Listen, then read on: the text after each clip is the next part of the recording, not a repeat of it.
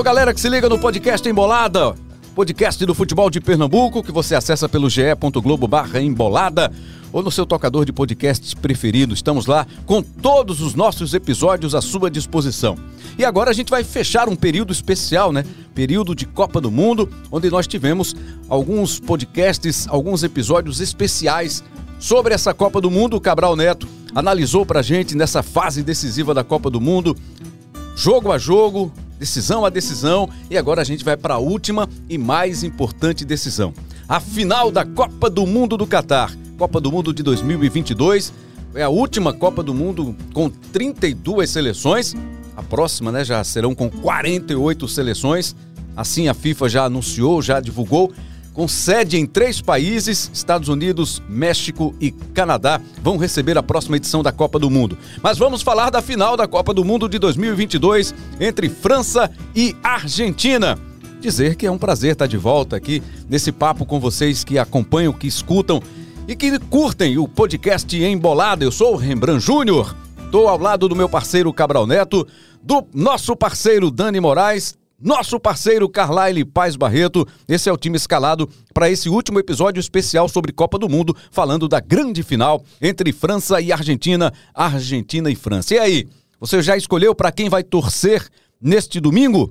França, de Mbappé, Argentina, de Messi ou nenhum dos dois, ou para você tanto faz. Mas vamos começar esse papo aqui, vamos analisar essa final, como chegam as duas seleções nesse grande momento de Copa do Mundo. Cabral Neto, temos vários duelos né, nesse jogo final de Copa do Mundo. Mbappé, Messi, Griezmann. Com quem é que a gente pode comparar? Enzo, de repente. Enzo Fernandes, né? Também fez uma grande Copa.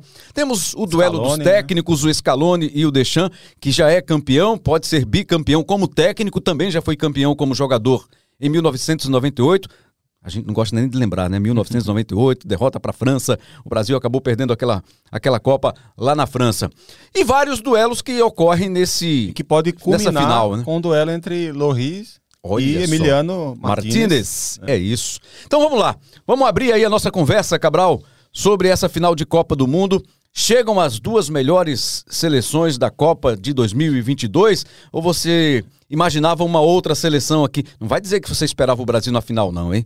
Mas vamos lá, Cabral. Tudo bem, Cabral? Prazer estar de volta Fala, aqui contigo. Rembra. Bom demais estar com você novamente. Fez falta nesse período, mas brilhou, como sempre, lá na, no trabalho na Copa do Mundo pela Globo, pelo Sport TV, pelo Globoplay, Pelo GE. Globo. todo, toda a nossa, Nossas plataformas. plataformas, exatamente. Abraço, Carlyle, abraço, Dani, abraço todo mundo que está com a gente. Olha, Rembrandt, antes da Copa do Mundo, eu imaginava que, que o Brasil estaria na, na final da Copa. É, achava que França e Argentina estavam, digamos, um degrau muito próximo da seleção brasileira, junto com a Inglaterra. Eu apontava essas quatro seleções como as mais fortes. Acho que, na prática, o Brasil não desenvolveu o seu jogo e ficou abaixo dessas outras três. E a, a minha única dúvida é se, na média de atuações, na média de rendimento, se a Inglaterra não teve rendimento melhor do que a França. Isso porque a França, para mim, não foi melhor que a Inglaterra. A Inglaterra foi melhor no, no, no duelo entre as duas seleções e também não foi bem diante de Marrocos. A Inglaterra não. A Inglaterra fez. Todos os jogos da Inglaterra foram, foram bons, foram de, de, de bom desempenho. Mas é evidente que não dá para tirar o mérito, né? E, e outra coisa, é, o próprio andar do placar vai condicionando o jogo. Nas duas partidas em que a França não foi bem, ela abriu o placar. Na segunda contra Marrocos, inclusive, abriu o placar cedo, com quatro ou cinco minutos. Então isso vai condicionando de alguma forma. Mas ainda assim correu muito mais riscos nesses dois jogos do que deveria ter corrido. Poderia ter controlado melhor as duas partidas e o jogo saiu do controle da França por vários momentos, contra Marrocos e contra a Inglaterra. Esse, inclusive, é um defeito que a, que a França tem e que a Argentina não tem. A, a, a França, via de regra, costuma ter muita intensidade, costuma marcar muito forte, costuma ter muito volume ofensi- ofensivo, mas é um time que se desliga mais do jogo. Em vários momentos ela meio que se desconecta e ela fica mais vulnerável, porque ela perde um pouco de poder de marcação no meio-campo e fica mais fragilizada na defesa. A Argentina não tem isso. A Argentina tem mais intensidade prolongada durante o jogo. Ela não, não tem muita essa oscilação dentro de campo, não. Então acho que esse é um ponto positivo a favor da Argentina, mas mesmo assim não dá para tirar o mérito de uma equipe que tem um dos melhores jogadores do mundo e que chega disputando esse troféu de craque do campeonato junto com o Messi. Acho que o Messi hoje está na frente dele, mas o Mbappé chega muito forte também. Dani, é final de Copa do Mundo, né? E a gente fica naquela expectativa de um jogaço, né? Com duas seleções que se credenciaram a estar nessa decisão, mas às vezes a gente se decepciona com o nível do jogo. O que é que você espera para esse jogo especificamente, valendo o que está valendo? O bicampeonato para a França, né? Seria o tricampeonato, mas o bi pela sequência dos dois títulos de 2018 e agora 22. E o tricampeonato para a Argentina depois do vice-campeonato em 2014 um 2018 muito ruim, né, da França, da Argentina na Copa da Rússia. E agora chegando mais uma vez à final na última oportunidade do Messi Dizem, né? Ele diz até que é a última, mas eu sei lá, em se tratando de Messi em 2026, como é que ele vai estar. Tá, mas vamos contar que seja assim, a última oportunidade dele ser campeão do mundo. Podemos esperar um jogo de grande nível ou vai ser aquele jogo burocrático, um esperando o erro do outro, tentando provocar o erro para chegar ao título? Qual é a sua Ninguém nunca perguntou. A sua expectativa, quando você era jogador, você nunca respondeu isso, não, né? Acho que ninguém nunca perguntou qual é a sua expectativa para o jogo. Mas é uma final de Copa do Mundo. E o que é que você espera, imagina dessa partida, Dani? Tudo bem? Primeiro, né, um abraço, saudade, saudade de vocês aqui, um abração para todos. E já adianto, né, antes que vou torcer para o Messi. Né, não me pergunte se é Argentina, é, se eu vou boa, torcer para o Messi. Boa. Tá? Vou torcer para o Messi.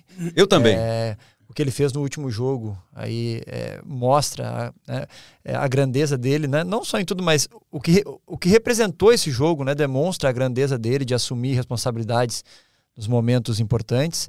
É, espero um grande jogo, espero o melhor jogo da Copa. Eu não acho que vai ser um jogo ruim, truncado, não. Espero que seja o melhor jogo da Copa, essa é a minha expectativa.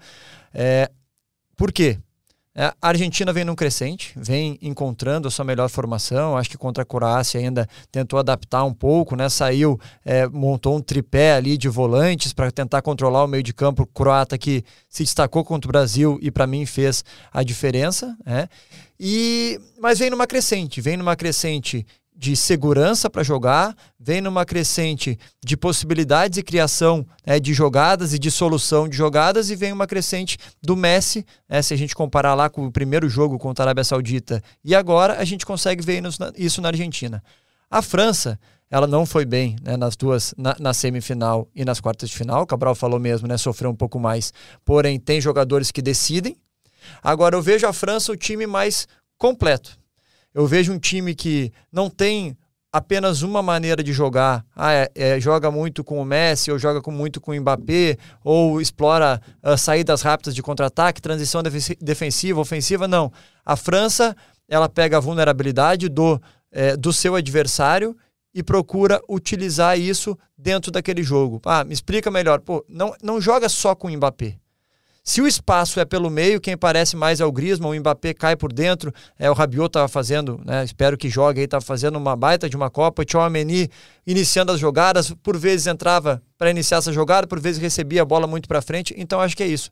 Eu gosto muito do time da França porque se adapta e consegue mudar o jogo né, com aquele esquema que tem, às vezes com a entrada de um atleta, mas eu acho uma seleção muito bem preparada, né, tanto que perdeu aí cinco, seis, sete atletas referência, né, a gente pode lembrar Kanté, Pogba, Benzema, né, só para falar três, perdeu né, o lateral, trocou o lateral, né, é, os dois irmãos, Hernandes pelo, pelo Theo, Theo né? Hernandes, que foi um grande acréscimo, é, assim, é, para essa seleção e vem cada vez é, é, se modificando e mantendo um nível não só de excelência dentro de campo, mas de competitividade e de é, segurança na hora de, de realizar, né, na hora de jogar, de executar é o que tem que fazer. Carlyle Paz Barreto, esse não fica em cima do muro nunca, never. Vai dizer agora quem vai ser o campeão da Copa do Mundo de 2022 e por quê? Tudo bom, Carlyle Paz Barreto? Alô, Rembrandt, um abraço. Às vezes enrola, né? Pra... Um abraço para você, para Dani, para Cabral e para todo mundo que está embolando conosco.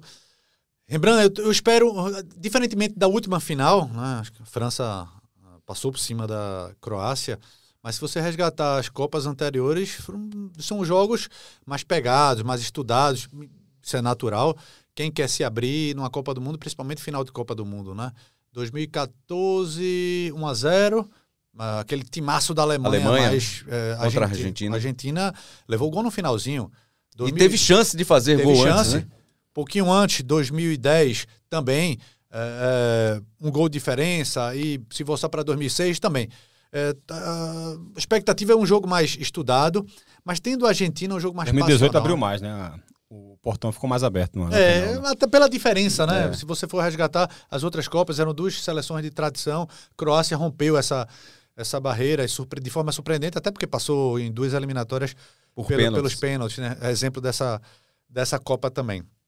E mesmo a Argentina passando pelas penalidades, a a Argentina chegou a fazer do- bons jogos, jogos equilibrados. Para mim, uma surpresa, apesar da Argentina ter chegado na Copa do Mundo com a com um, um invencibilidade aí de três anos, né? Um pouco mais de três anos. Na verdade, a gente até lembrou aqui na última, no última embolada coletivo, embolada coletivo, é, que também não enfrentou o Brasil, né? Correu daquele jogo contra a seleção brasileira no Brasil, mas, Mas venceu na Copa América, né?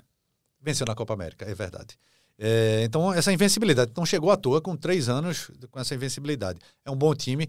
A, França, e aí eu resgato o que, o que Dani falou, imagina essa seleção francesa com melhor jogador do mundo na atualidade, Benzema, é, dois meias, dois meio-campistas. Acho que a maior diferença seria no banco de reservas. Também, né? Porque acho que o Giroud conseguiu substituir Sim, a bem. altura. O Chouameni substituiu bem o Pogba, o Rabiot substituiu bem, por incrível O que pareça, o Kanté. Mas aí o banco é que fica bem mais fragilizado, porque esses três seriam reservas, né? É, e assim, não deu, deu para descansar muito, não. É, como- primeira fase, a seleção francesa com os dois melhores ponteiros é, do Mundial, depois foram marcados, mas aí a gente viu a França jogar, é, com Griezmann aparecendo. Talvez Griezmann esteja. A gente até fez uma, uma votação, Cabral, nesse, Foi. na embolada. Quem seria Foi o melhor? primeira fase, Mbappé, A né? primeira fase, Mbappé era o craque do campeonato, né? Talvez até o Griezmann tenha superado ele e agora não. Na França, ele foi mais importante, ele foi mais regular do que do que Mbappé. Mbappé Sim. é mais decisivo, você vê. Sim. Ele, ele não jogou bem essa partida da semifinal, mas ele numa jogada fez o segundo gol, né? O, o segundo gol surgiu da jogada dele. Mas o Griezmann foi muito mais regular durante E a jogando Copa. em outras funções, né? E É. aí, falar até questão de estratégia, quando a gente tem Dembélé e Mbappé pelas pontas, com certeza ele fixa os zagueiros mais próximos dele, ele fixa o volante, já está olhando lá para ver como é que vai ser a cobertura, a gente viu né, no jogo contra o Marrocos assim também. E aí cria, abre os- espaço e ali aí no cria os meio. espaços. É. E aí tem que, tem que saber utilizar. E ele está fazendo, Tá isso fazendo. muito bem feito. E tá fazendo bem. Eu fiz essa enrolada toda para dizer que não, não vejo favoritismo, não. Não vejo, não. Acho que. Aí, jogos bem- apostasse tanto nele, né, Júnior? Jogos. Eu cheguei, eu cheguei, é. É, mas tem torcida, mas tem torcida. ah, tem bom. torcida. Pelo menos. Que quando tem duas seleções e mais coletivas, em- embora a gente tenha de um lado em todo, toda a arte pré-jogo, você vai ver o Messi contra o Mbappé, mas você tem um coletivo dessas duas e tá, jogou mais coletivamente que a seleção brasileira.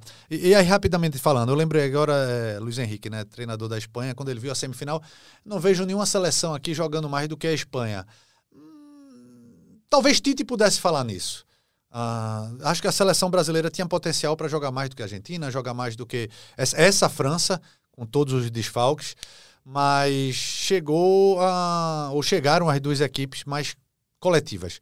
Ahm, acho que tem uma, uma boa possibilidade de ir para a prorrogação, mas dessa vez, eu acho que pela primeira vez na, na vida, estou esperando aí um título dos, dos hermanos. E eu torcendo muito para que vá para prorrogação, para que a gente possa desfrutar ao máximo, né? Exato. Esse, Até a última esse gota. jogo, até a última gota. Esse jogo, eu sei que para quem, pra quem torce efetivamente pelas seleções é um sofrimento. surpresa, né? né, Rembrandt? É. Com tanta seleção aí sem tradição ganhando, eh, as grandes caindo aí, fica no meio do caminho, você vê com duas superpotências, É. é, é bom pra gente desfrutar. Eu acho as duas muito boas, Rembrandt, cheia de virtu muito mais virtudes do que defeitos, mas eu estou apostando mais na Argentina. Eu confio mais no jogo da Argentina. Confio mais, inclusive, no técnico da Argentina. Eu acho que um, um dos grandes, é, um dos- um- uma das grandes virtudes que o Scaloni tem mostrado e foi até surpreendente, né? Porque ele não tem uma grande carreira como treinador para a gente fazer uma avaliação e, e esse aspecto foi surpreendente porque ele durante as eliminatórias a Argentina pouco mexia no jeito de jogar, É, inclusive na sua escalação tinha um time base e ia se repetindo, era Paredes primeiro volante, depois o volante de saída pela direita, Lo Celso o volante de saída pela esquerda, eh, Lautaro Martinez, Messi e Di Maria. Era ba- a base do time era essa. Havia um ou outro momento em que mudava, mas a base do time era essa, com um jeito de jogar. Os três caras no meio dando sustentação pro Messi, cercando o Messi, fazendo a bola chegar nele com melhor condição e com melhor trato, melhor fim no trato de, de passe, e os dois caras de mobilidade e velocidade na frente para receber esse passe, movimentando o tempo todo para criar a linha de passe e gerar, gerar esse espaço para receber o passe. Além disso, todo mundo mais dedicado na marcação para Messi não ter que gastar a energia dele fazendo recomposição. E Di Maria e Lautaro eram muito importantes para isso. Aí começa a Copa, ele perdeu o Lo Celso antes de começar a Copa. Lautaro começou a oscilar. Di Maria, Maria- não estava na melhor. Não, durante a temporada inteira, machuca, joga, se machuca, joga, se machuca. É, e ele, e ele, e ele, e, o e, é, e Lautaro oscilando, jogando mal. E aí ele encontrou não só uma nova escalação, como ele, ele, ele deu demonstrativos de capacidade de ser um técnico muito bom de pontos corridos, como foi nas eliminatórias, mas sobretudo está se mostrando agora um cara de mata-mata que é o cara que consegue mexer na escalação do- da sua equipe de acordo com o adversário, que consegue adaptar seu jeito de jogar de acordo com o adversário. É um cara que, é, para mim, o único grande defeito dele foi ter demorado a colocar o Enzo como titular. Eu acho que deveria ter começado a Copa como titular. Para não achar que é engenheiro de obra pronta, eu escrevi textos sobre a Copa do Mundo desde o início, e no meu texto inicial sobre a Argentina, eu apontei o Enzo como o cara que deveria substituir o Lo Celso. É, então o Enzo, pra mim, deveria ter começado a Copa. O Enzo, quando entra no primeiro jogo, melhora a Argentina. O Enzo entra no segundo jogo, melhora a Argentina. E só no terceiro ele é titular. Mas bem, a partir daí o que a gente viu foi uma Argentina que pôde jogar com três volantes, com quatro volantes, com três zagueiros, com dois zagueiros, com. Ele, ele achou também o substituto do Lautaro, talvez até tenha demorado um pouco também. Isso tem um pouco, talvez, né? Pô, o Lautaro construiu minha campanha. Eu não vou começar aqui já tirando ele e colocando o Julian, que tá, que tá em fase melhor deu chance pro Lautaro, tá muito claro que Julian tá muito na frente dele. Então achou o substituto do Julian Álvares. E nessa vaga do Di Maria, ele começou a rodar mais. Às vezes é o Paredes, às vezes é o zagueiro, Papo às Gomes. vezes é o Papo Gomes. Então ele vai, ele vai rodando de acordo com o que o adversário faz. Você vê o Enzo vinha sendo uma espécie de primeiro volante na equipe, né? É, nos primeiros jogos ele substituiu o Lo Celso jogando mais pela esquerda. Depois, como titular, ele passou a ser o primeiro volante. O McAllister saindo pela esquerda, depois saindo pela direita. O McAllister também foi fundamental nessa Copa do Mundo. No jogo contra a Croácia, o que ele fez? Povoou mais o meio-campo. Enzo veio um pouquinho mais para a esquerda, McAllister veio um pouquinho ainda mais para a esquerda e Modric não jogou, porque Modric sai pelo lado direita, Ele ele, fechou espaço um pela atacante, esquerda, né? ele tirou o Modric do jogo. O Messi não foi. e Enzo Messi não deitando e foi rolando. dessa, foi atacante Não, também, Messi, né? Livre. esqueça, não precisa voltar aqui não, esqueça. Então ele conseguiu povoar o meio campo, a- a- aquela ideia que o Dalit teve, que ele repetiu contra a Argentina, de ter o Kramaric como um centroavante, que era o cara que descia mais, se associava mais e se tran- transformava num quarto meia, dando superioridade para a Croácia o tempo inteiro contra o Brasil, não funcionou contra a Argentina, porque a Argentina tinha gente a mais no meio campo para fazer esse trabalho. E não deixou... O Modric não entrou no jogo por conta dessa, dessa questão do Enzo Fernandes. O Brozovic fez pela primeira vez um jogo que ele não foi o cara que mais correu na partida. O Kramaric ficou sem função porque a Argentina estava tendo ocupação de espaço. E outra, a Argentina disse: a Croácia quer a bola, fica com a bola, eu não vou disputar isso com você, fica aí. Em dois contra-ataques foi lá e matou o jogo. Agora. Então, eu acho que isso tem muito da, da cara de um técnico que sabe fazer mata-mata e o Scaloni tá sabendo fazer. Tem, tem uma pitadinha de sorte, né? Porque, assim, sempre o- tem, o gol- sempre o- tem, sempre tem. Claro que, sim, principalmente em mata-mata. Caralho, o né? gol da Croácia contra o Brasil, você, se você tira toda aquela sequência de erros, foram vários. Vários. Vamos dizer que todas elas aconteceram. No final, só faz o seguinte: tira Marquinhos da jogada.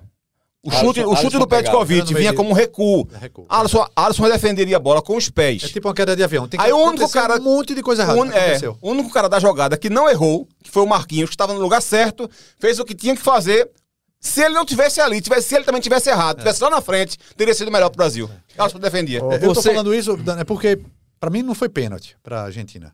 É, e aquele lance, Foi pênalti a bola, Carla. eu achei falta no goleiro, Cabral. Foi pênalti. Achei falta no goleiro.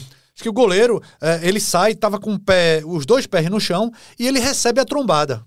Talvez no futebol brasileiro o árbitro do VAR teria se metido. Enfim, mas esse lance mudou totalmente a história do jogo. A gente não sabe se a, se a Croácia ia ter mais, mais posse de bola, a Croácia ia Sim, fazer aquele sim, jogo contra o Brasil, mas a Argentina soube jogar o jogo dela. E o segundo jogo, o segundo gol também, do Julian Álvares, né? Que ele, sai que ele batendo sai e batendo. É. bate e volta pra Ele ele, bate e mil volta vezes. pra ele. E recuperou mil e E uma recuperou vezes. mil e uma vezes. Mas aí O- tem, o- tem uma coisa interessante não, que eu vou falar, que é em relação a comportamento. A gente está falando do treinador, a gente está falando da estratégia, a gente está.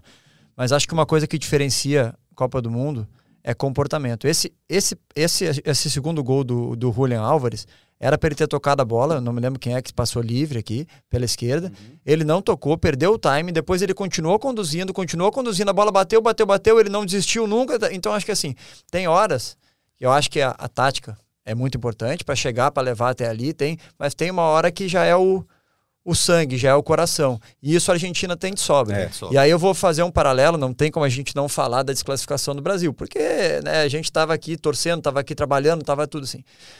Eu vejo o Brasil hoje, com o time do Brasil, eu vi com muitos líderes técnicos. A gente vê, pô, a gente eu falei aqui, né? O Sem Thiago dúvida, Silva é Dani. o melhor, melhor zagueiro, o Marquinhos, é, o, pô, a gente pode Casemiro. pegar o Casemiro, são líderes Neymar. técnicos, o, o próprio Neymar. Não tem. é, eu vi nesse jogo, vindo da prorrogação controlando, ver. Cara, o Otamendi, eu não acho, eu não acho ele nem perto de um zagueiro quanto o Thiago Silva e quanto o Marquinhos. Mas desde o início do jogo ele estava incomodando, ele estava dando, a- ele falava com o juiz, ele estava dando assim. Eu não acho que é o antijogo que tem que ser feito, mas isso faz parte de um componente de ganhar, né, de uma vitória de Tem- Copa tem- do tem Mundo. um se a gente comandante voltar, dentro de campo, se né? a gente voltar, pô, o líder, o, o, o Dungo, o Dungo era um líder técnico? Não. Não. Não. Então tem vários tipos de liderança. O Neymar é um líder técnico, o Messi é um líder técnico. Então, o Neymar foi quem abriu a boca para falar depois, que também, né, não, que repercutiu muito, sobre, pô, mas por que passar? Por quê? Assim, eu jamais vou me comparar né, àqueles atletas que estão ali. Eu fui zagueiro por muito tempo e se tinha uma coisa que eu tinha era isso, de chamar, de tudo. Se tem aquilo ali, assim, eu eu já muitas vezes, muito já, fica aqui, não sai daqui, esquece o que for, deixa o cara com a bola lá, porque eu acho que não só no lance do erro, mas em vários momentos que tem que ser feito um pouco diferente. E isso o argentino tem de sobra, independente de treinador se está fazendo certo, se não tem. E o Otamendi, pô, eu não sei se foi o Enzo Fernandes, acho que foi o Paredes, ele deu um carrinho, assim, no, no jogo que o, o cara chegou a tirar a perna. E, e aquilo ali mostra pro teu adversário, ele passa um recado, fala, não, não, não, para aí, aqui vai ser, aqui Difícil, vai ser ruim. vai ser a ruim. imposição não é só no, no toque, na qualidade, que isso, pô, eu acho que não tem melhor que o time do Brasil, como a gente estava falando aqui de destaques. Agora, tem que também ter a imposição é, física, a imposição na hora ali de definir, pô, é isso, eu quero isso, aqui não vai passar. Eu acho que, eu acho que isso aí tem de sobra. Não vou falar que faltou no Brasil, mas na Argentina tem de sobra.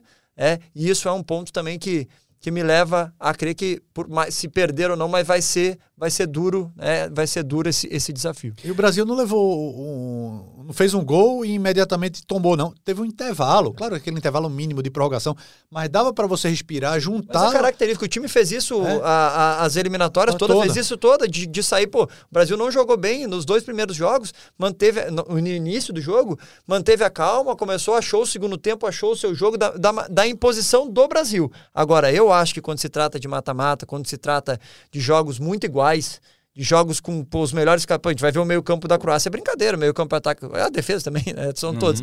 Então, assim, eu acho que isso é um ponto fundamental, é, e que se a gente parar para olhar é, os jogos da Argentina, não só da seleção, mas num todo, é uma coisa que. E que Copa tem do Mundo sobra. tem muito disso, né, Dani? Porque foi um- uma única sequência de erros naquela prorrogação Exato.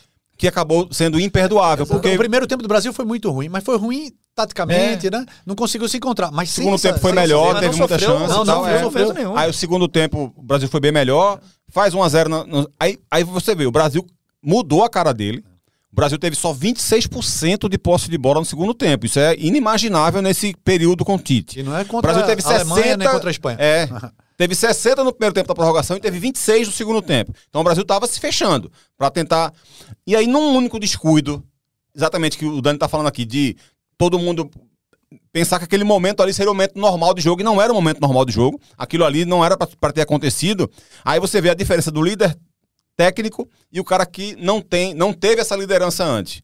Um minuto antes da jogada, a bola vai num possível contra-ataque pela esquerda, a bola cai no pé de, de Neymar. Neymar gira, para a jogada, devolve, se apresenta, recebe de volta. Ele não aproveitou o contra-ataque. Ele matou a jogada Sim. e ele valorizou a posse de bola. Um minuto depois, ela para no pé de um cara que não é uma liderança técnica e que não teve essa liderança que o Dani se referiu. Pedro? Foi o Pedro. Que dá um passe absolutamente Forçou. desnecessário Tirou o para Fred iniciar um contra-ataque, dele, tirou o Fred do lugar aí dele. desencadeou. Tinha ao lado, tinha do lado direito, tinha Anthony, do lado esquerdo tinha Neymar. Ele podia toca a bola de lado, corre para receber. Ele tentou ah, puxar um contra-ataque, aí Fred vai até o final da jogada. A bola quando volta, Danilo poderia ter dominado a bola ou ter dado um chutão. Ele dá uma cabeçada para recolocar a bola no contra-ataque. Outro erro de, de avaliação. Aí Casemiro não faz a falta. Alexandro corre errado. Ou seja, uma sequência de erros que culminou com o que a gente falou aqui agora há pouco. Então, de repente, essa liderança poderia ter evitado isso. Se cai no pé da liderança técnica, não acontecia o que aconteceu com Pedro. Se cai se tem uma, uma- uma liderança que já tivesse falado, ó, não tem jogo, não tem contra-ataque, para com isso e tal, O jogo- talvez não acontecesse também. O jogo contra a Argentina, contra, da Argentina contra a Croácia, o que o Messi fez, uma liderança totalmente técnica. Né? O Messi pegou a bola, leva para o canto, sempre com uma margem de segurança, domina, é difícil ninguém dar o bote nele, porque seja na frente da área ou no cantinho, ele fez, ele segurou a bola entre eles, os, os argentinos espalharam para dar, dar campo para ele, ele acabou dentro do gol, tira- botou o Guardiola, que baita de um zagueiro, a Argentina conseguiu tirar esse Nem jogo parecia dele. ser, né? É, esse, ele, conseguiu tirar esse jogo dele por dentro. É que, assim, impressiona muito. A gente está falando de zagueiros construtores, né? Que, que, que é uma das, das tendências dessa Copa do Mundo. Acho que Não, desse, o menino desse, foi o melhor zagueiro da Copa. é, desse, desse ciclo também.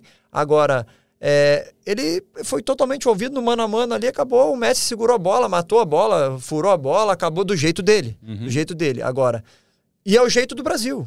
É o jeito do Brasil. Agora, dentro de um time, né, as características elas têm que se complementar também. Não acho que o Otamendi seja o melhor zagueiro do mundo, mas ele está ali Não mesmo. né, com a função dele é de fazer o que tem que ser feito, né, e ele faz, desde o início do jogo, ele faz, vai fazer na final novamente. E só para a gente não, não perder a história do técnico que eu puxei aqui inicialmente, vocês perceberam aí que não tem jeito, a gente sempre volta na seleção brasileira, né? Sempre fala da seleção brasileira, ficou realmente muito marcada essa nossa eliminação Ainda tá na dolorido, Copa do né? Mundo, ainda está dolorido, ainda está dolorido. Sobre esse essa disputa entre o Messi e o zagueiro da Croácia, né, o Guardiol, parecia uma criança tentando tirar a bola de um adulto. E a gente tá falando do melhor zagueiro da Copa. Ele tenta empurrar Messi, ele tenta tirar Messi da jogada. Se é um jogador do Brasil, né, o cara cai ali, o cara vai pro chão, o cara já, já sofre a falta. E o- você vê que Messi não desistiu em nenhum momento, né? Ele domina, protegeu, girou. E o, e o Guardiol chega pra empurrar, pra deslocar, usa a mão, usa a perna e não consegue derrubar, não consegue parar. Aí depois Messi entra na área e ali é a área de proteção do, do atacante, né? Porque qualquer toque ali, qualquer falta é pênalti. Um, um dos, Impressionante. um dos problemas pra zagueiro, eu lembro de uma conversa que eu tive uma vez com meu pai, meu pai dizia, pô, esse zagueiro, por que esses, esses caras não dão um carrinho Messi, não derruba esse cara? Assim, pô, acho que não Eles tentam, não. tentam, Eles tentam, pô. É, o Messi é canhoto, né? Mas a perna direita de Messi é melhor do que 99%, 99% dos destros no mundo inteiro, né? Então, isso é um, isso é um problema muito é, é, pesado pro zagueiro. O lance dele do- da assistência contra a Holanda, ele finge que vai direcionar o corpo dele para a direita e o, o zagueiro sabe que ele pode fazer isso. Não é aquele cara que marca só a perna esquerda dele. Não, você tem que marcar ele mesmo. Marca as duas. E aí, no movimento que o zagueiro faz para poder ir, é a hora que ele já volta de novo e aí o zagueiro. Esse zagueiro já tá. É aquele lance do Alaba, né? Aquele é, clássico lance do Alaba que ele puxa para um lado pro outro e o Alaba cai como, como se tivesse estirado, desmaiado no, no, no chão e tal. Então, é- isso é muito Messi. E essa jogada com o Guardiola é isso. Você vê que tem uma hora que ele finge que vai desistir do drible, e aí ele gira o corpo de novo, e aí a perna direita dele serve de apoio, ele toca, ele toca com a perna direita três vezes no lance e dá assistência com a perna direita. Então, é, é- é- é- além de todo o recurso que ele tem, ainda tem essa variação de, de jogada, de drible, de, de, de direcionar o corpo, de, da Mas- forma como ele corre. E, e acho que é legal chamar a atenção, né? A gente vai falar do Messi. Pô, O difícil é, que ele perde muito o controle da bola, né? a bola sai muito do pé dele, Ele né? tem essa É dificuldade, ele precisa difícil trabalhar isso. um pouquinho É, mais né, é. depois que acaba o, o treino. Mas é, é, é aí que eu te falo das- da- de entender o momento. Entender o momento. Aquele momento ali, ele poderia ter tocado a bola, teve várias chances de tocar a bola, ele poderia que. Deixa ali. A Croácia, ela já estava ela já tava nas cordas. É, tava 2 a 0 foi o terceiro gol, já estava nas cordas. Ela não tem mais o esquema tático, a cobertura, ela não tem. Então ele se aproveitou daquele momento, ele criou a isca ali, ele jogou a isca, pra, tirou todo mundo, levou para o canto, levou para o meio, levou. Quando tava no mano a mano, o cara não vai pegar nunca, pô. Não vai pegar nunca que nenhuma vez no jogo vai acontecer com o Mbappé também, que não vai deixar ele no mano a mano, que eu tava falando aqui do Mbappé, que o zagueiro já vai mais para lá. Aconteceu com o Vinícius Júnior, o cara ficou marcando ele, botou, aconteceu contra a Suíça, que colocou né, um, mais um lateral direito para ajudar o lado esquerdo do Brasil. Então, assim, já não tinha mais estratégia. Naquele momento, vamos voltar para o Brasil, naquele momento a Croácia ela já estava no, no tudo ou nada, não tem mais. Então, assim, daqui a pouco se tu segura lá, se tu faz alguma coisa diferente, se tu faz, ia acabar o jogo, não ia mais ter força e, né, infelizmente, e... não aconteceu. Não aconteceu. Impressionante o time do Messi, né? O passe no jogo contra a Holanda. Isso é brincar. Isso ele dá o passe e a bola passa entre as pernas do zagueiro. Na passada do zagueiro, ele dá o passe. Quem não viu, vai ver. É, contra a Croácia. Lenta, isso aí é... Contra a Croácia. a imagem de cima também é. que é linda. Contra a Croácia, também foi na, entre as pernas do Guardiol. Quando ele dá a passada, quando ele abre a passada, ele, é. ele toca por baixo das pernas do, ele, do adversário. Ele pegou a bola, jogador com 30 e tantos anos, ele pega a bola quase no meio de campo. Se é. fosse se fosse Mbappé ou Vinícius Júnior, então tapa na frente para ganhar na velocidade. Ele sabe que não tem velocidade. Mas ele carregando a bola, ninguém toma dele. Pelo menos. É, não, não tem velocidade não, igual mas... dos outros, né? é, né? Porque tem velocidade é, Não tem agora tanta, é. né? Pra chegar no meio de campo desse arranque. Mas o que é que ele faz? Ele vai, aí segura mas, um pouquinho e vai. Tu já viu o vídeo? Segura um pouquinho tu já viu um vídeo do Ronaldo, do Ronaldo Fenômeno explicando é, ele como é que ele dava muito um isso, no é. zagueiro?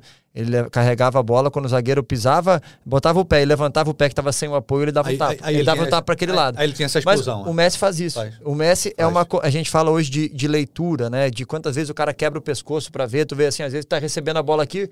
O Xavi, o Iniesta era um craque, né? Já olharam cinco vezes para cada lado para uhum. mapear onde é, que, onde é que tá vindo, onde é que tá a marcação, onde é que tá o passe futuro. O Messi faz isso no, no momento. E uhum. por isso ele é tão gênio. Em tempo real. Em tempo e, real. E ele consegue não só mapear como executar. Exatamente. E, e a jogada foi essa, Dani. É, é, ele vai e volta, vai e volta, esperando a aproximação Exato. dos outros. Porque como ele estava sozinho, é, o ataque da Argentina estava lá, lá atrás, da, da, no campo defensivo. E quando ele dá o, o, momento exato que ele vai pro drible, ele aproxima, e o atacante faz muito isso, né? Tô sendo marcado individualmente chega um outro defensor, ele vai no meio dos é. dois, que tem geralmente nenhum fica esperando pelo uhum. outro. E aí Messi fez isso, mas já sabia que é para onde tocar essa bola. Um e outro o, momento. E o cara do... que é. recebeu estava absolutamente livre, né? É. A marcação não estava nem junto do Julian Alves. É. Um outro momento, Messi, é, foi o jogo contra a Austrália, que a Austrália jogando fechado o tempo todo, né? E aí, no finalzinho do jogo ali, eu acho que nos últimos 10 minutos, né? Os minutos finais do tempo normal e mais a prorrogação, algo, mais a, os acréscimos, algo em torno de 10 minutos mais ou menos, a Austrália se, se mandou para cima para tentar, no desespero, fazer um gol e deixou um cara fazendo marcação individual em cima de Messi, mas se expôs. E é impressionante o volume de possibilidades que ele deu para a Argentina em 10 minutos de jogo. Se você pegar os últimos 10 minutos de jogo a quantidade de, de, jogadas que ele faz. Por quê? Porque tinha um pouco mais de espaço no campo, por conta. É, é algo assim, sobrenatural. Porque assim, um grande jogador teria criado, sei lá, metade daquelas chances claras de gol que ele criou. Ele consegue ir lá e fazer o dobro do que qualquer um outro jogador bom conseguiria fazer. O Lautaro teve a chance de sair daquela, daquele jogo com 70 gols na Copa do Mundo da quantidade de vezes em que ele deixou o Lautaro na cara do goleiro e o Lautaro perdeu todas elas. Você pegar o recorte dos últimos 10 minutos contra a Austrália, é Messi em estado puro quando você vacila contra ele. E ele botou a mão na coxa aquela hora? Ih, jogo, vocês viram? Me preocupou, hein? Ele botou a mão na coxa, depois do intervalo botou a mão na coxa de novo. E agora? E agora? Mas tá ali. Ficou, Foi até o fim, até o último correndo, minuto. É, eu achei, agora vai tirar, já fez três, vai tirar. Não, deixa e ele, ele agora mas... que encarnou o o espírito do, do Diego, que até pro oh, é. que, que miras bobo. É. O holandês lá olhando é. para ele, tá brigando e, com todo mundo e, assim, agora. Assim, eu acho que é uma, um ponto que a gente tem que falar também. Como o argentino torce pro Messi, né?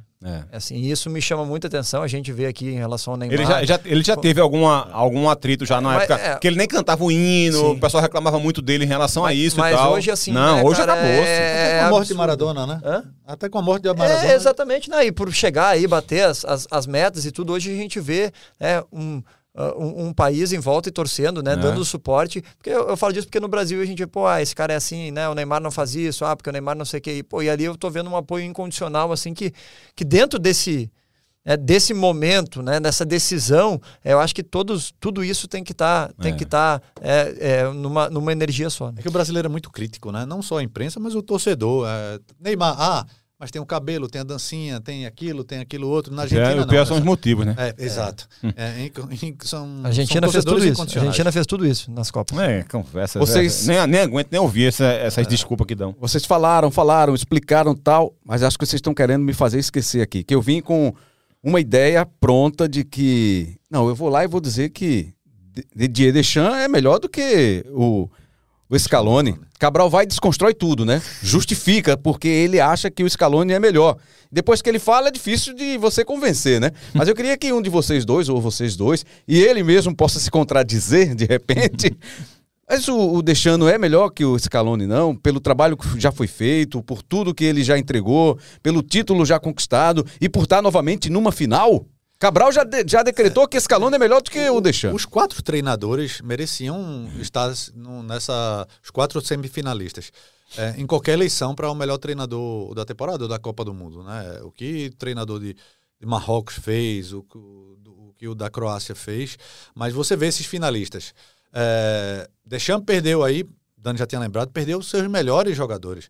É, perdeu os, os titulares. Naquele jogo de 2018 foi 4x3 para a França contra a Argentina. Né? Isso. 4 a 3. É, e ele tinha a base desse time, mas ele, ele perdeu. Kanté, é, Benzema não tinha jogado, né? Mas perdeu o Kanté, perdeu o Pogba, perdeu vários jogadores. Em relação a Ele não- 2018, Em 2018. tem o Matuidi, Matuidi também, que foi fundamental naquela Copa, Sim, né? sim. Que não tá mais no ciclo, né? É, quem mais? Tem, tem mais gente. E, e ele o Pavar conseguiu- era o o titular, Pavar, o hoje é lateral reserva, direito, né? tinha outro atacante também, foi- Mas eu prefiro o. Kanté. É, é, é. É, Kanté não. Condé. Condé. Condé, Kanté é Condé. volante. É. É, mas eu preferi o Kanté também, porque aquele baixinho jogava muito, né? Joga. É, joga muito. E, e, assim, ele perdeu e manteve a linha. A França não deixou de ser favorita. E você olha para a Argentina, tirando o Messi, é, você vê jogadores brilhantes, brilhantes eu digo assim, para ser protagonistas em Num suas raio-x, aquele que muita gente gosta de fazer. Quem é melhor? um por um, um por um. Talvez a seleção a brasileira. seleção, da, a seleção da França é melhor, melhor. que tem mais jogadores individualmente do que. E mesmo com os tantos E desfalques. Scaloni fez a Argentina jogar num nível altíssimo. Fez, tirando o primeiro jogo, que perdeu por 2x1, talvez sapato alto, mas depois ela fez dois ou três gols em todas as partidas. Ah, ganhou dois pênaltis para a Holanda. Mas aquele jogo ali era pra ter sido uns 3 ou 4 a 0 no primeiro é, tempo. fez 2 a 0 e depois É. criou, teve sorte também da Holanda, enfim, teve, claro, a competência, foi para cima, mas é aquela parte emocional do jogo, né? Você tá ganhando, você recua, e aí recuou e, e tomou gol. Mas a Argentina foi superior. Mas eu acho que, assim, é, falando de treinador, Rebra quer falar de treinador, nós vamos falar de treinador. Eu, eu acho que ele tem muitos méritos também. Eu não consigo ver Tem, o Scaloni tem, tem. tão melhor do que ele. Eu acho que. Olha, Dani, o Deschamps conseguir juntar, reunir tanto talento num time só, isso já é uma grande dificuldade. É, é, eu, eu já tinha, é uma grande tinha um dificuldade. treinador meu que ele falava assim: o bom treinador é o que não atrapalha. É. É, E quando a gente vai falar de seleção, cara, tu juntar tudo aquilo ali, tu conseguir fazer, né? Assim, ah, ah, porque o Benzema. Irmão, talvez tenha sido um mérito dele. Ah, né, não querer contar com. Pô, não vai querer contar com o melhor jogador do mundo que machucou. Talvez ele tenha os motivos dele para blindar é, o próprio grupo. E a França o, ainda tem isso, né? A, a briga, a questão de ego no é, o vestiário. Mbappé, não é o, o, o maior santo. Beleza. Porque esse time do meio pra frente, Dani, da França, é aquele time que você bota num papel e alguém pode dizer assim, tá, e quem é que marca? É. Então não Al- é fácil. alguma- algumas Não- pessoas podem dizer isso. O time marca. Não pô. é fácil. E a gente está falando de Tem inconstância, mas marca. De perder atletas. E se a gente lembrar, né, se a gente lembrar, né, tu deu bom- ótimos exemplos da Argentina, mas se a gente olhar para a França é muito parecido. É, a gente vai olhar, o Rabiot, tá bem na Juventus? Tava bem na Juventus? Não O muito. Griezmann, tava bem? Não. É porque o, o time Jogando também, pouco, o time entrava, também, é, entrava o time no, não tá, é, o tinha uma time não- cláusula que ele só É, podia entrar. questão de assim, contratual, É, né? o Tchouameni não tava, não, não era um titular absoluto Não. também. A gente vê, então assim, pô, ele tirou o Pavard, jogou o primeiro jogo, não voltou mais o Koundé. A gente tá falando de que a Copa do Mundo não é só tal melhor, é, é o momento, tem que É. saber a hora de trocar, tem que saber assim, pô. Pode demorar ele- muito não. Ele teve peito ali de trocar o lateral, be- beleza, mas é uma é, o titular, né, os irmãos, pô, não, teve uma troca ali também. Entrou Acho que ele começou errado com É. o Lucas Hernandes, porque você tem um Theo Hernandes da vida, que faz o Mbappé jogar, inclusive, mais centralizado muitas vezes, pelo apoio que ele dá. Pra mim, o melhor lateral atacante do mundo que existe hoje, lateral esquerdo, o atacante do mundo que existe hoje é o Theo Hernandes, e ele começou com o Lucas Hernandes. Acho que foi um erro dele. se a gente for Do lembrar, mesmo jeito que eu falei do Enzo Sim, Fernandes, que eu sim, acho que foi sim. um erro se a também gente do for olhar um Scaloni. pouquinho para trás, o Varane não começou jogando. Uhum. Tava se recuperando. O Pamecano não jogou agora. E não caiu o ritmo. Ah, jogou um pouquinho melhor porque tá, tá classificado. Uhum. Então, acho que assim, acho que conta muito, né? A história, ter os títulos como atleta, como treinador e conseguir gerir esse grupo porque ele consegue ele, ele consegue não engessar um futebol e eu volto para o que eu disse antes, e, é, e aí seria a minha justificativa. Não é um time que joga no contra-ataque, não é um time que só constrói muito, pode ver, a Croácia constrói muito por dentro, não é um time que tem a transição Coletivamente, em 2018 era mais limitado o time. Porém, Coletivamente. Porém, é um time que consegue entender muito bem, pô, eu vou jogar contra, é, vou jogar contra o Marrocos, né? Vou jogar, pô, tem aqui uma vulnerabilidade na, na, na, lateral direita, o Hakimi sobe muito, constrói muito por dentro, quando ele perde a bola tem um pouco, ele, pum, ele utiliza lá. Ah, eu vou jogar contra uma Croácia que tem né, os dois médios, é, o, o, o, o Modric, ele vai toda hora, fica muito espaço entre linhas, entre o zagueiro e ele. Claro, uma referência, não vai ficar marcando toda hora, vamos botar um cara ali para flutuar ali. Eu acho que eles utilizam muito bem é, isso e acho que, e, e com certeza isso tem é, o dedo do treinador. Então, assim, eu eu não consigo ver melhor né, ou pior. Eu vejo dois treinadores muito bem e que estão conseguindo aproveitar muito bem é esse grupo é um, um, campeonato diferente, um campeonato que, que, tem que ser feito aquilo ali naquela hora, então acho que estão conseguindo aproveitar muito bem esse momento. Vocês me convenceram, os dois são grandes treinadores nós, de futebol. Ou nós dois grandes comentaristas, né? Que se convenceram. É, é isso, não, certamente. Isso aí, não tenho dúvida nenhuma. Mas a gente falou, gastou muito aqui também, merecidamente com o Messi, né? Falando das qualidades dele, da diferença que ele faz nessa seleção argentina. Vamos falar um pouquinho do Mbappé, que está na liderança da artilharia junto com o Messi, né? São cinco gols marcados. Tem uns números aqui, pelos dois. Vou passar para você aqui. Ó. Pois não, Carla? Dos dois. Não, mande, mande bala aí, não, Cabral Neto. aí para não ter que botar os óculos. Ah, ah, ah, desculpa, então tá bom. Então, aqui pertinho não preciso pra, botar é, os óculos, se não. tá mais distante, aí eu leio. Aí, é... Tá, eu, aqui pertinho. Se é mais distante, quem, tem, quem pode ler sou eu, não é ele, não. É isso. Mbappé versus Messi. Números que trazem aqui o, o Cabral. É, seis jogos cada um, cinco Lembrando gols. que é importante essa lembrança, lembrando, porque na hora que você fala dos minutos para participar de um, de um jogo, pode dar alguma, alguma, alguma leitura errada, alguma interpretação errada. Uhum. Os dois têm seis jogos, mas o Mbappé tem menos minutos em campo, porque na terceira partida ele começou no banco e só entrou no segundo tempo contra a Tunísia. O Messi não, o Messi fez os jogos completos. Todos os jogos completos. Assistências, duas do Mbappé, três do Messi.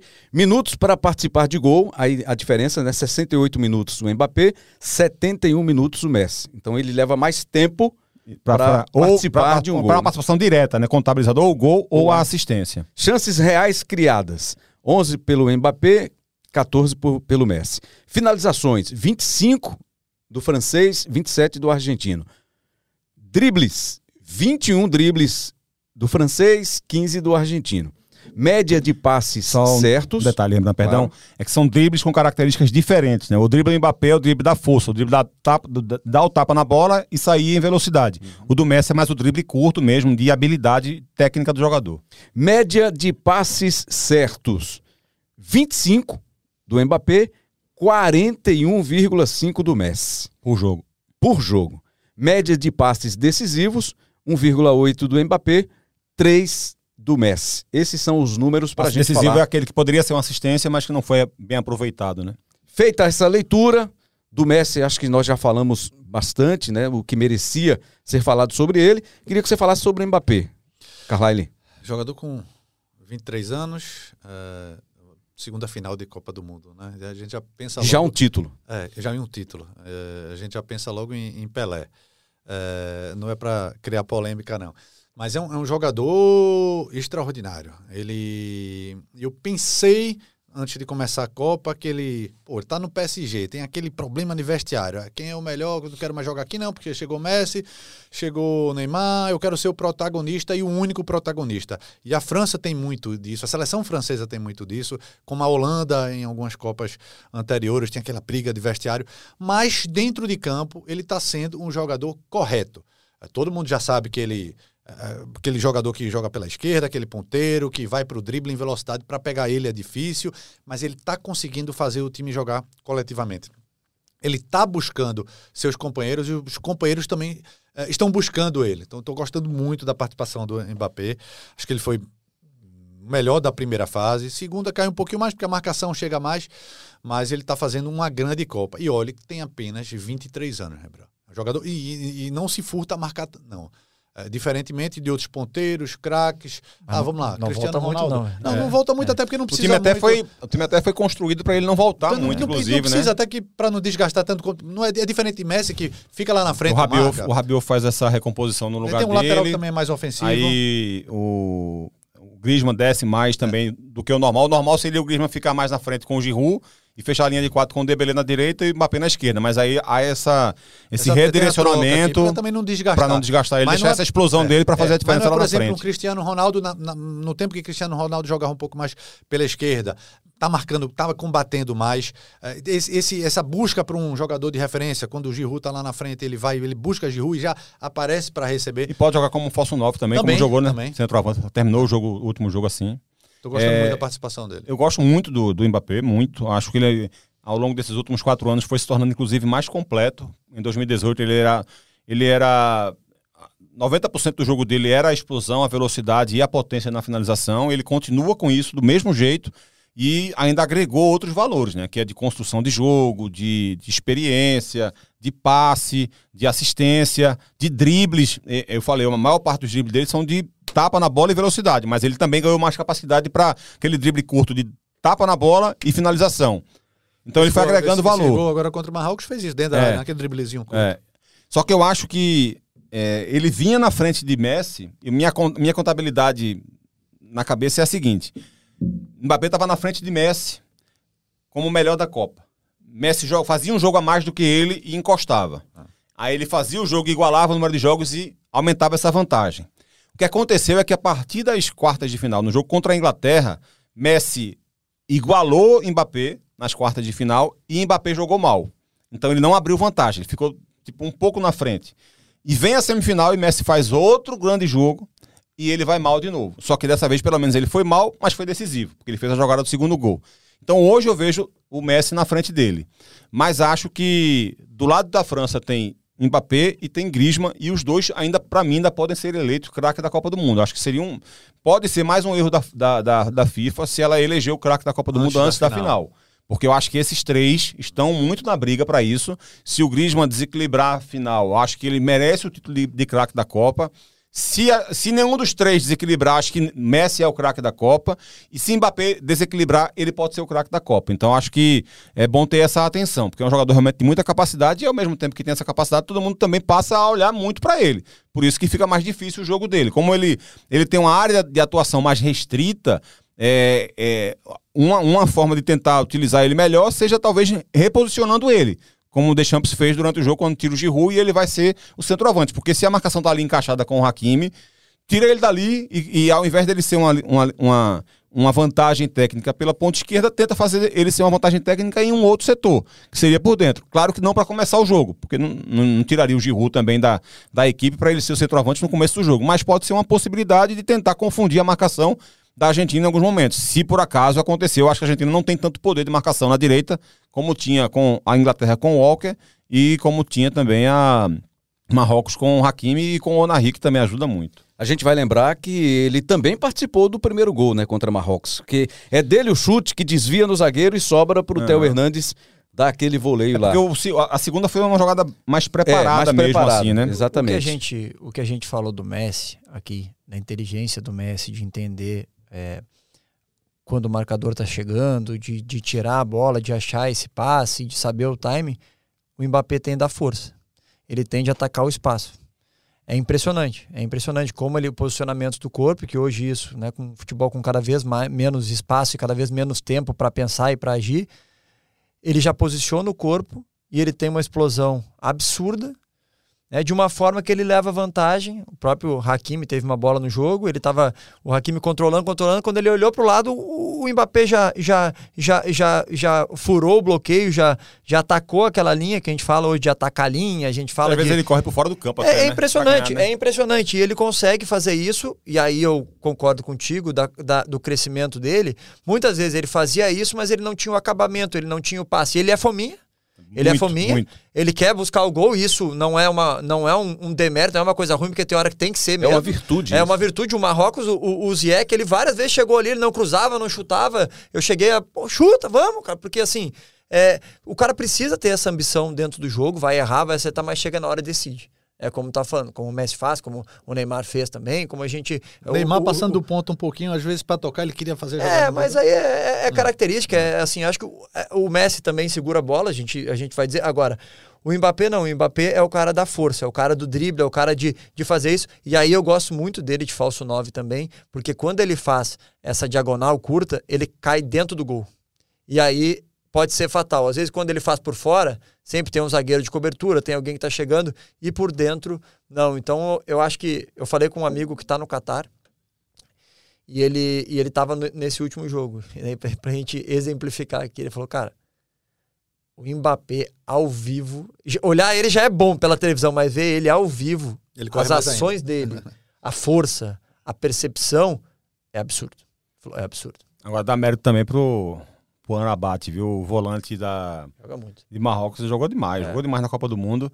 Ele deu uma entrada no, no Mbappé, porque o Mbappé partiu em velocidade, nem mas pe ele. Nem pegou aquilo ali. É. Não foi nada, não. Pô, você, pô, o juiz não marcou nada. Valoriza né? muito, valoriza a corrida do cara saiu atrás do Não, Mbappé. então, é, é exatamente isso é. que eu vou falar, porque o Mbappé partiu em velocidade.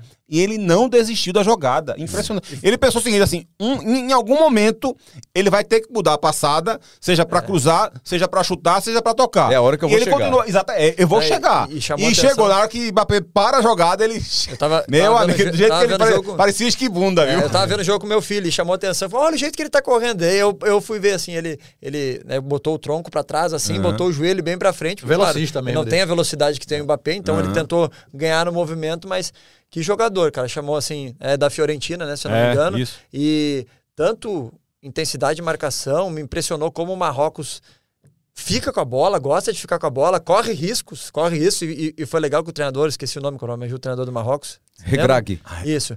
Valido e Regrag. É, ele falou assim, ah, muitas vezes né, os africanos eles são reconhecidos pela força, pelo jeito é, de jogar na velocidade, e o Marrocos não, bem pelo contrário. Né? Um time que tem até paciência demais, como eu estava falando aqui, de tocar a bola, de voltar, às vezes fala, pô, vamos para frente, vamos pra frente. Não, toca a bola, volta, é, começa, dribla, arrisca por dentro, e isso foi é, mais uma das coisas que chamou muita atenção na Copa. Eu tinha pedido até a sugestão né, para a gente compor esses duelos, falei dos técnicos, já abordamos, Messi e Mbappé já abordamos. Quando eu falei do Griezmann, fiquei esperando aqui a sugestão, vocês trouxeram a sugestão do Enzo Fernandes.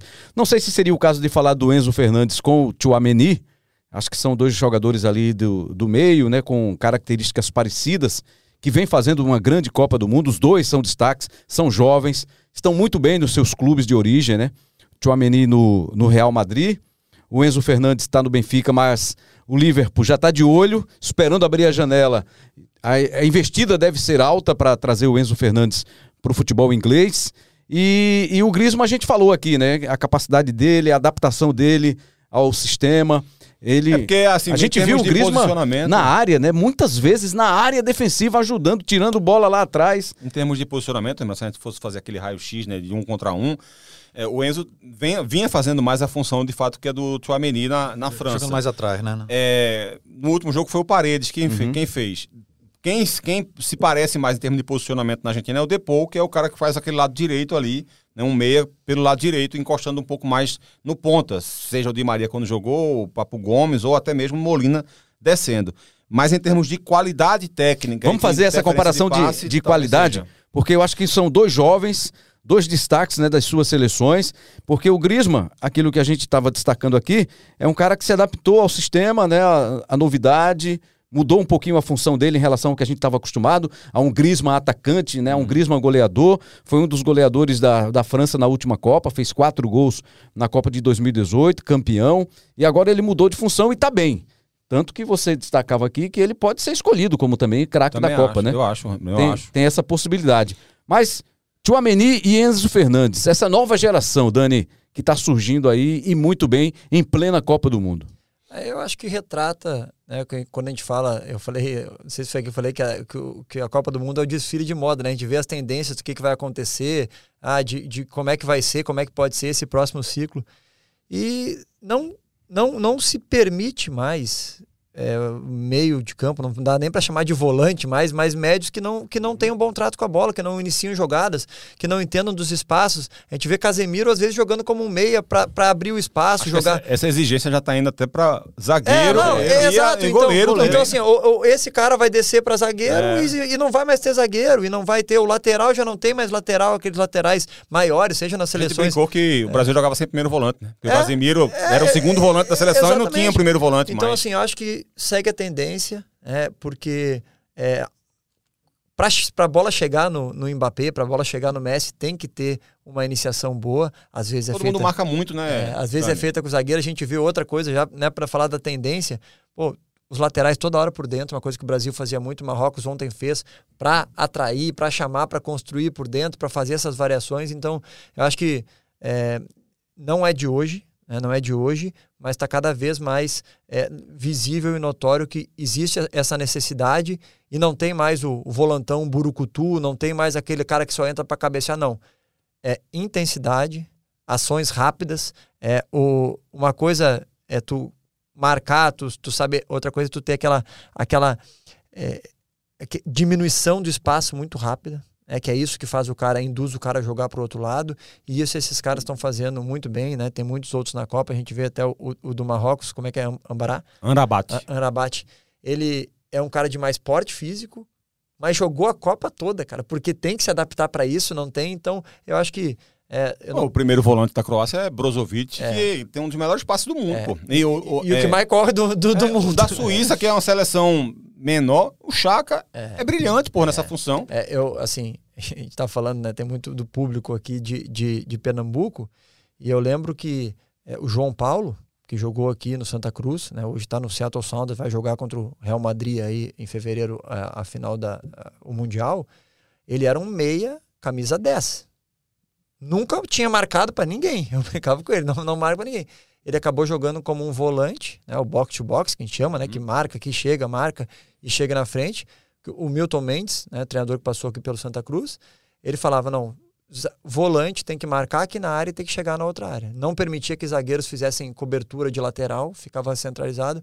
E eu e na minha eu não conseguia entender isso. Falei, cara, não tem como um volante, um médio fazer isso e quando faz se destaca. É o que está acontecendo hoje é, com esses caras que não, não, não pode mais simplesmente marcar, não pode mais é, simplesmente só jogar, tem que ser um caras completos, é, porque, volto a dizer, o futebol cada vez menos espaço, as decisões têm que ser muito rápidas é, tem que ser para frente, tem que tentar, tem que ser jogo é, errar menos, mas correndo risco. E essa área, a área, marcação mais é, agressiva, é, quem não sabe, quem não souber jogar tá fora do futebol. E zagueiro também. É, marcação, você vai dar chutão para frente o jogo todo. A gente ainda vê isso, muito isso no Campeonato Brasileiro, né? É, Casimiro, mas a gente ainda sabe que ele é função do primeiro volante. E olha que é um primeiro volante de qualidade, mas talvez um pouco mais no futuro. Mas que se transformou, né? Sim, se transformou. sim. Sim, é, depois da saída dele, saiu do São Paulo muito novo, né? Mas no Real Madrid ele foi pro Porto, quando voltou já, é, já era o dono do, do meio de campo e, está sendo isso em todo o time que ele passa. Mas talvez seja daí para frente. Acabou aquela, aquela aquela função de volante destruidor. E aí o resto do meio para frente é que vai construir. Não tem que começar a construção lá atrás. A gente viu a seleção brasileira, Thiago e Marquinhos, eh, talvez com certo exagero em alguns jogos, na, no bico da área de, adversária, ofensiva. Fazendo tabela é, e deixando. Fazendo tabela. E Thiago fez uma tabela, né? É. Talvez não precise tanto, mas saber iniciar a jogada, ser o construtor, é zagueiro. Meio de campo nem é, se fala. Mas acho que é legal entender o cenário, né? A gente está falando aqui de. De, de, de tá- retranca, tá, né? A gente está é. falando de um cenário de Copa do Mundo, é. né? onde estão os melhores, onde os campos são bons, onde as equipes deixam jogar, onde, onde tu consegue fazer, tu, tu seleciona ali os melhores, né? A gente vai falar, às vezes, pô, de campeonatos Uh, tu, tu, citou do brasileiro, né? Vai uhum. falar, pô, falar de uma série C, de uma série D, falar de outros campeonatos, cara, às vezes não tem como, né? É, então mas, mas que ter... o que eu tô falando, Dani, é, é você começar na base, não, é, não, sem, sem, aquela dúvida. de quem não sabe jogar o tão pra zaga, quem dá muita porrada é, é primeiro não, volante. É, isso é tendência, ah, isso é. tendência, né? Já mudou bastante, então não, não basta só uh, uh, desarmar, como é, é, é, o desarmar é. armando, né? Já tirar a bola, pega direcionando, a bola e toca do lado quem tá do o lado. cabeceio, não. tu já direciona é. pro teu volante. Então, assim, é, acho assim, mas acho que é legal entender, né? Porque às vezes é o cenário, né, que, que, que isso está acontecendo. Então é nesse cenário aí, Cabral, que Tio Ameni e Enzo se destacam, né? Demais. Estão, estão prontos para essa função, nova, essa nova função. É, o Enzo tem 21, o Tchouameni tem 22, é impressionante o que eles, o que eles jogam. Eu gosto demais do futebol dos dois. É, o Enzo no River Plate até aparecia um pouco mais pelo lado direito, como faz o Depô. Não, não a ponta direita, tá, torcedor? É aquele segundo volante de saída mais pela direita, né? O cara que dá sustentação e que faz triangulação com ponta direita, é, com lateral direito, é, que é o que o Depô faz na Argentina. No Benfica ele chegou fazendo isso mais pela esquerda, foi por isso, inclusive, que eu defendi que ele pudesse ser o substituto do Lo Celso. E com o Scaloni agora ele tem feito isso mais por dentro, como se fosse um primeiro volante. Repito, é, menos nesse último jogo, que ele apareceu um pouco mais à esquerda para conter o jogo do Modric e também jogar em cima do Modric. É, e aí ele fez a função mais parecida com o que ele faz no Benfica. E ele... teve, teve um comparativo, perdão, Cabral, que o GE fez, foi com o Depou, com quem... Foi com Brozovic, não. Deve ter sido em relação à corrida. Corrida. É, Brozovic e o Depô são os que mais correm, né? 14 quilômetros. É. E não 14 quilômetros trotinho, não. Com intensidade, é, e ele faz até é. entre 20 e 25 km por hora e de 25 a 30, Isso. mas acima de 100. É, é impressionante. É, e, e com a... qualidade. Né? Ele, ele, ele, é, ele é muito, muito bom jogador. Ele tem uma visão de jogo impressionante. Ele ainda finaliza, ele dá assistência. É, acho ele jogador monumental. Ele, ele, chegou na Europa faz quatro meses e ele já está assombrando a Europa. Todo mundo já estava de olho nele antes da Copa. Agora, então, nem se fala. Quem? E o, o, Enzo? o Enzo. O Enzo Fernandes. E, né? e, e, e no é, River ele já jogava demais. Acho que é legal um ponto de falar assim também. É, é, não tem como né, não fazer o paralelo né, para a seleção, mas né, tanto o Enzo quanto o Julian Álvares estavam no River Plate, né, jogando é. o campeonato, jogando a Libertadores há, há, há, há quatro meses atrás. É, né? é, então, isso. assim, então, e a gente fica, pô, o jogador tem que estar tá jogando só no alto nível, hum. na Europa, e o jogador brasileiro é o jogador que joga aqui, tem que estar tá dentro, né? A gente vê, pô, um Palmeiras é, empilhando resultados aí e, e sem nenhum, só, né, só com o Everton representante, né? Acho que é um, é, uma, é um ponto aí pra gente pensar também. E Batemos, só para terminar, Rembrandт. Batemos uma hora, hein? Vamos começar né, hoje, agora? O programa hoje tem no máximo duas horas. É, e o Tchouameni eu acho talento puro. Talento puro. Ele, além de fortalecer muito a marcação, porque ele é muito intenso o jogo inteiro, ele, ele pode ser um meia mais ofensivo, dependendo da equipe. Fez não precisa gol, né? ser. É, gol, né? belo chute, tem, tem, finalização, tem passe, tem construção, ele sabe ditar ritmo de jogo, muito dominante no meio-campo. Acho um jogador sensacional. E queria falar também do Julia também, que é um jogador que alguns meses atrás fez, meteu seis gols pelo River Plate é. na Libertadores vai para o City e se espera o quê? Que o cara vai chegar lá para ser o reserva do Haaland. O Haaland, talvez a maior estrela mundial, né, em termos de expectativa de jogo. E ele. Você percebe no jogo do City que o Guardiola tá tentando encontrar espaço para ele de qualquer jeito. Tá Porque ele não entra só, não é tipo o Haaland cansou do segundo tempo, entra o Julian Álvares. Não. O Julian é titular para jogar pelo lado esquerdo, junto com o Haaland. Ele é titular para jogar ao lado do Haaland como se fosse um 4-4-2 e os dois ali mais centralizados. Ele muitas vezes entra no decorrer do jogo no lugar de outro atleta e continua jogando com o Haaland.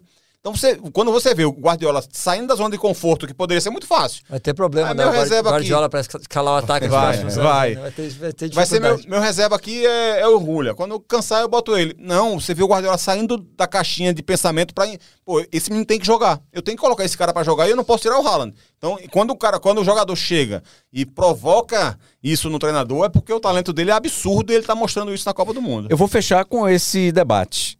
Se você tá lá no sorteio Precisa de um atacante Julia. pro seu time. Julian. Ou Giroud. Julian. Aí, Julian. Cabral já falou Julian. E aí? Dani. Pra, pra, jogar hoje, né? Pra jogar, pra jogar hoje. Né? Copa do Mundo Giroud, ou pra Giroud. contratar por um time? Ah, é, boa pergunta. É, dependendo da pergunta aí, é, desse direcionamento. Pra escalar para esse jogo é, final não, da Copa do é Mundo? É pra esse jogo final da Copa do Mundo. Giroud. Giroud. Se, é, se é pra esse jogo da, final da Copa do Mundo, eu sou Julian. Se é para contratar para o meu time, eu sou Julian. É. Se for para fazer um time de duas seleções, eu sou Julian também. Certo. Pra jogar junto com o Mina, quem que você escalaria? Aí, Giru, que o Julio não merece jogar com o Mina, não. o Mina, nosso ex-produtor, CEO, editor. O Daniel Gomes, o DG. Tá de férias, é o DG? Tá, né? Faz uns seis meses já, né? Uns 45 é? dias. Já tem um tempo, né? Mas, é, Cabral, mas que Copa do Mundo do Giroud, né? Não, muito é, boa. É, mas se a gente boa. for comparar com a, com a Copa passada, né? Que ele não fez nenhum gol, né? Mordeu o chute de esquerda agora movimentando, Nossa. fazendo coisa que não é dele, assim, né? Que não é da característica dele. Agora é um cara que, que complementa. Tem que, tem que é ter... quando a gente faz esse tipo de comparação, a gente fala às vezes e parece que a gente não gosta do outro. Não, hein? não, claro. perfeito. Eu perfeito, gosto muito do Giroud, acho ele tecnicamente muito bom. É, acho que ele não merecia ter feito uma Copa sem fazer nenhum gol O Lewandowski também passou por isso também, né? Voltou a fazer gol agora em Copa do Mundo. Então, é, é, eu gosto muito, acho ele talentoso, acho ele, sabe, o cara que sabe construir jogada como centroavante. Mas é porque eu sou encantado mesmo com, com o Julian há algum tempo já. Eu gosto muito de ver o River jogar, porque eu gosto muito das ideias do Galhardo. Acho o Galhardo sensacional. É, se eu fosse presidente de um clube da Europa, eu já tinha levado o Galhardo há muito tempo já. É, então eu gosto, gostava muito de ver o River jogar. E o Julian é um cara encantador, o jeito de jogar dele. E ele chega no Benfica e em quatro meses ele já assombra a, a Europa inteira querendo ele já. E ele entra na Copa do Mundo e ele não sente o peso da Copa do Mundo. Então é uma questão de, de gosto pessoal mesmo. E acho que ele, por exemplo, tem mais capacidade do que o Giroud de jogar pelo lado. Então ele seria, teria, teria mais Ah, versatilidade já do que o Giroud. eu, eu sou Giroud até domingo. Até domingo. Depois, porque já tem Dembele e Mbappé do lado. Aí, aí calma. Mas eu sou Giroud até domingo. Depois eu vou, eu- depois eu vou contigo. Argentina? Eu acho que é a Argentina, Rembrandt. Eu, vou, eu aposto na Argentina. Dani? Acho que vai dar França. Torço pro Messi, mas acho que vai dar França. Carlyle? Vai pros pênaltis.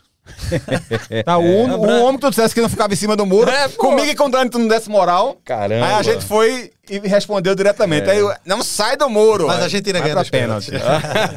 Rembrandt, quem Eu tô torcendo pelo Messi. Significa torcer pela Argentina. Eu não sou fã do Otamendi, longe disso, por tudo que, que ele representa. O que me vem à mente quando eu lembro de Otamendi é o jogo da- das eliminatórias né, lá na Argentina, que ele deu uma cotovelada que abriu a boca do Rafinha, me parece. Não lembro bem quem foi. E, e só me vem à memória o Otamendi dando pancada, chegando forte, chegando duro, reclamando. Não faz isso, não, senão o Dani fica mais fã ainda dele. Não, mas eu, Não, mas eu entendo, eu entendi exatamente o que o Dani falou. É o cara que joga pro time, que tá ali, dá o sangue, Você tá dizendo que literalmente pro zagueiro time. dando pancada, o Dani adora esse tipo de Não, zagueiro. o Dani nunca Mesmo fez que ele não isso. tenha sido tanto assim, É, tanto assim. exatamente. Mas assim, apesar do Otamendi, eu acho que eu torço pela Argentina, pelo Messi. E esses meninos aí, o Enzo Fernandes e o Julian Álvares, acho que a gente vai ouvir falar muito deles Não, ainda. Assim, eu acho que, claro que pô, a gente vai, vai ver o jogo, vai torcer aqui, mas é, eu, eu, eu simpatizei com o Marrocos por toda a campanha, tudo assim, mas que bom é que, que a final é um Argentina e França, assim, porque Perfeito. desde que o Brasil saiu, para mim, perdeu um pouco o encanto, né, de ver, assim, a gente continua vendo, óbvio, analisando tudo, mas que bom, né, que vai finalizar uma Copa do uma, uma eh, essa Copa do Mundo com Argentina e França. A gente tem muita coisa para falar de Messi e Mbappé, de, de Scaloni e Deschamps, porque falando são os, os times merecedores e são né, grandes É. eh, seleções Duas aí que grandes- bem. É. Duas grandes seleções entram em campo, É. uma delas vai sair imensa. E a expectativa de um baita de um jogo por, Sim, por sim. tudo isso aqui que a gente falou, né? Por todos esses esses É, A temperos. Argentina pode querer explorar o contra-ataque. A França pode querer explorar o contra-ataque. A Argentina tem capacidade para dominar o jogo. A França tem, tem, tem condição de dominar o jogo. Os dois têm talentos individuais dos dois lados. Um tem um gênio de um lado, o outro tem um promissor gênio do outro. É um, é um jogo que pode ser 3x3, pode ser 0x0.